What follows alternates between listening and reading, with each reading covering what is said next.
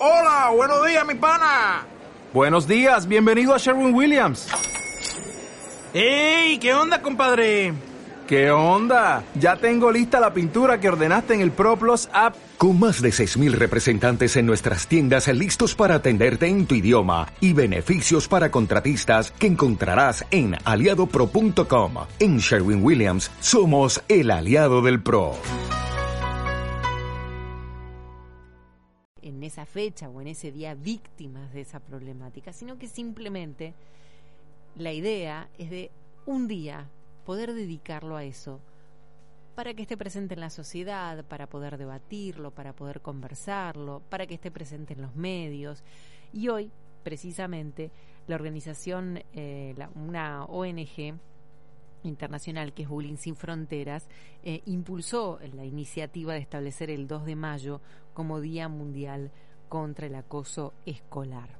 Eh, sabiendo que esto es un caso que, digamos, el tema del acoso escolar, eh, el bullying, es, no sé si hay más que antes, es una historia que tenemos para discutir siempre, pero sí sabemos que es más conocida y está más puesta en, en, todos, está puesta en la mesa de las familias, está puesta en las conversaciones de trabajo, nos pasa a los que tenemos hijos chiquitos eh, y demás, y lo, y lo bueno es poder tomar esta fecha, ojalá que no sea esta sola la que tengamos que hablar, que podamos hablar otras más para que nos sirva para formarnos, pero sobre el tema. Vamos a hablar con, con alguien que nos puede ayudar a comprender de qué se trata esto del bullying, qué siente la persona que sufre bullying y qué siente aquel que hace bullying, que es algo que me pregunto siempre y me pregunto también por qué lo tratamos siempre desde un solo lado. Vamos a hablar con Pablo Meliquio, que él es psicólogo, es escritor y es docente por este Día Mundial del Acoso Escolar. Pablo, muy buenas tardes. Mi nombre es Gisela Larsen. ¿Cómo estás?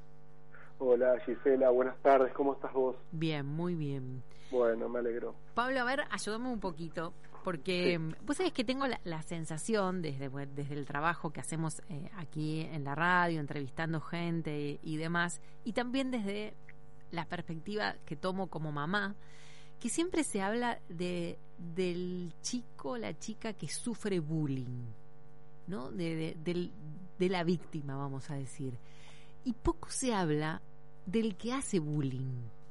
Claro, sí porque a diferencia de otras formas de la violencia, está muy bien que planteemos el diálogo desde ese lugar, porque cuando hablamos, por ejemplo, de violencia de género, en general nos importa eh, hablar acerca de la mujer y por qué una mujer termina en una situación así, también cuando hablamos de femicidio, no ponemos el foco en el cuidado, por qué una mujer termina muerta, asesinada, pero cuando hablamos, bueno, que detrás siempre hay un hombre, un hombre construido del machismo, el patriarcado, todo lo que hablamos en, en algún momento, pero en, en, el bullying tenemos niños, ¿no? Niños, niñas, claro. que a veces son victimarios. Entonces, lo importante, digamos, como para plantear el diálogo es, el bullying siempre es la reproducción de una violencia social. Entonces, mm. cuando vos tenés un niño o un adolescente que maltrata, que es agresivo, que lastima, que lastima verbalmente, o físicamente, de alguna manera es también un, una, una víctima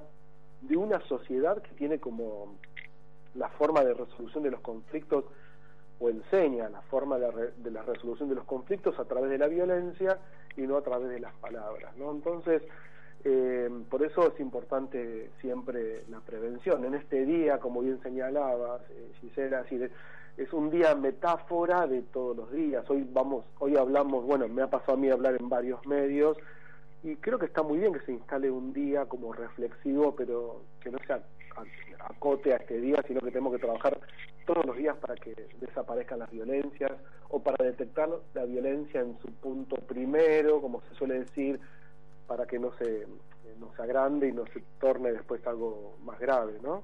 Es verdad. Cuando vos dijiste algo que me parece que ahí está el foco quizás por donde podemos ir en esta en esta charla, porque lo que hace la persona que ejerce bullying sobre otra es reproducir eh, sí. algo que ve en la sociedad, digamos, sí. alguien lo tuvo que tratar mal anteriormente a esa persona, él tuvo que ver bullying, ejercer el bullying con otra persona, muchas veces en el seno de su misma casa, muchas veces en otro lugar. Sí, sí, sí, totalmente. Por eso decimos que la, violencia tiene origen Mm. eh, multicausal, ¿no? Pero cuando vamos a, tenemos que pensar algunas causas de la violencia. Y una es eh, por qué un, un, un pibe, una piba se construye violentamente. Bueno, uno puede poner eh, dos elementos centrales, ¿no? Uno familiar, lo podemos separar, igual están, están entramados, ¿no? Uno familiar y otro social. Lo Mm. familiar vemos que son eh, criaturas que no han tenido contención, que en su casa no, no hubo el diálogo y presencias eh, contenedores, contenedoras y afectivas. De alguna manera, ni- ni- niños y niñas son víctimas de, diversas formas de violencia intrafamiliar y que luego reproducen lo sufrido eh, afuera, ¿no? En la- sobre todo en la escuela, que vos recordarás que se llamaba el segundo socializador, ¿no? De alguna manera cuando falla el primer socializador, familias que están desmembradas, familias que no tienen este, presencias amorosas, a veces es- esto se padece y se actúa afuera en la, escuela. Y el otro punto es la violencia social y, y callejera, ¿no? Donde nuestras niñeces circulan y aprenden a ser intolerantes y explosivos y eso lo enseñamos los adultos, ¿no?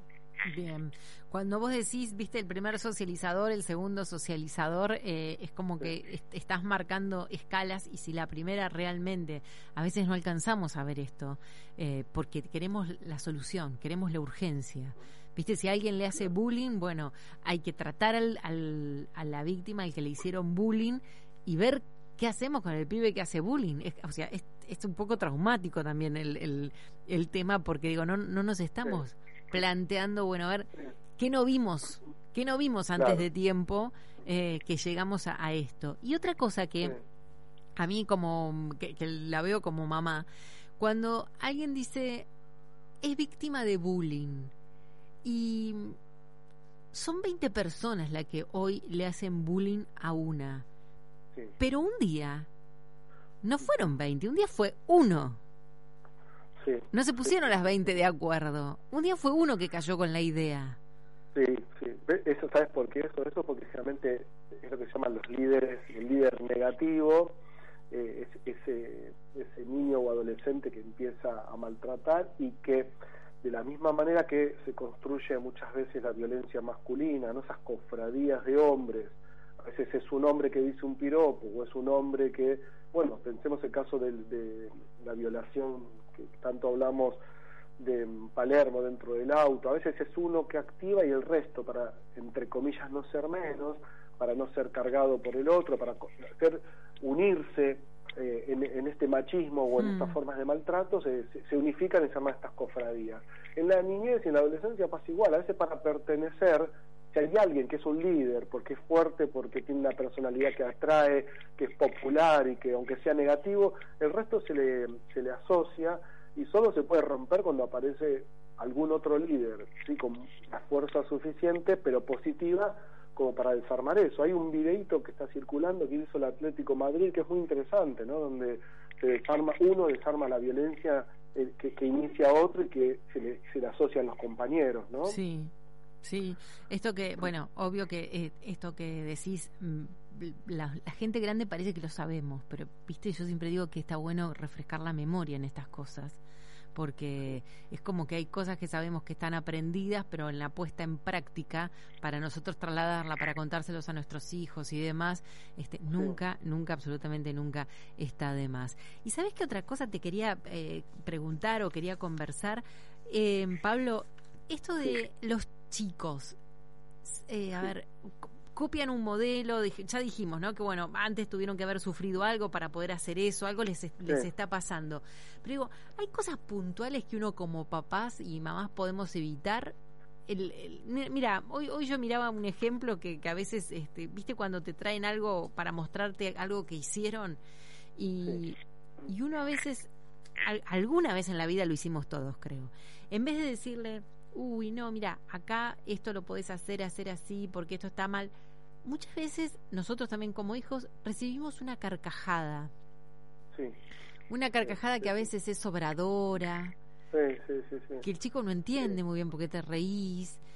Y, y vi eso como, ahora escucho mucho hablar de la eh, violencia pasiva o violencia como... Sí, o sutil, o, psicológica. Sutil, sí. ¿Nos contás un poco eso? Porque me parece que ahí tenemos que aprender nosotros. Sí, y bueno, pero ojalá eh, existiese esta pregunta que vos te haces como mujer, como mamá, es lo que está faltando es eh, la autocrítica adulta, ¿no? Vuelvo a decir, eh, como, como arrancamos nuestro diálogo, el bullying es la reproducción de la violencia social, ¿no? El, digamos, la, escuela es como una metáfora, y cuando hay violencia en la escuela es la metáfora de la violencia social, familiar. Eh, recordemos que tenemos de fondo en estos momentos una guerra digamos, entre Rusia y Ucrania y otras guerras que no se televisan y, las violencias, eh, basta asomarse a la calle. Entonces, si uno puede revisar, ya tenemos eh, infancias que, van a ser reflexivas también, porque si, si vos te, digamos, haces una carcajada, una risita, eh, digamos, vos le haces algo sobrador a, tu hijo, a tu hija, pero después le pedís disculpa y abrís el diálogo, esto es lo mejor que podemos hacer eh, los adultos frente a, a, las niñas, los niños y adolescentes. Y el otro tema que es fundamental, que siempre digo que es la levadura de la violencia, es eh, esos estereotipos eh, impuestos socialmente, eh, que, son los que desencadenan el acoso escolar, ¿no? La, asignación a lo diferente como, como aquello detestable, ¿no?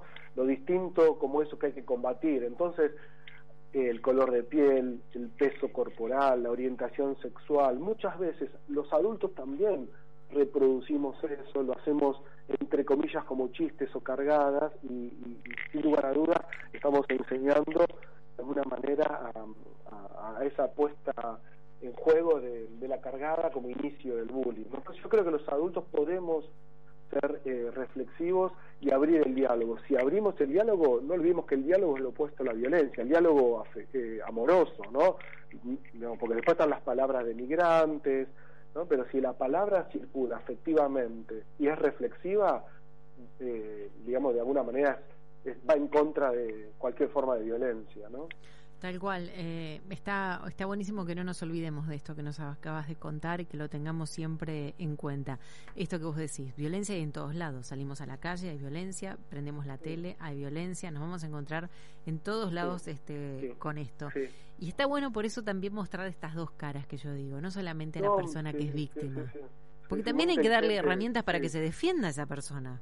No, re inteligente esto porque yo hoy todo el día eh, hablé, digo, también me, es, más, eh, uno tiene más empatía con, las víctimas, ¿no? Y hoy cada charla que di, tanto en tele como en radio, hablé de víctimas, que igual podemos tirar dos o tres. Eh, sí, claro.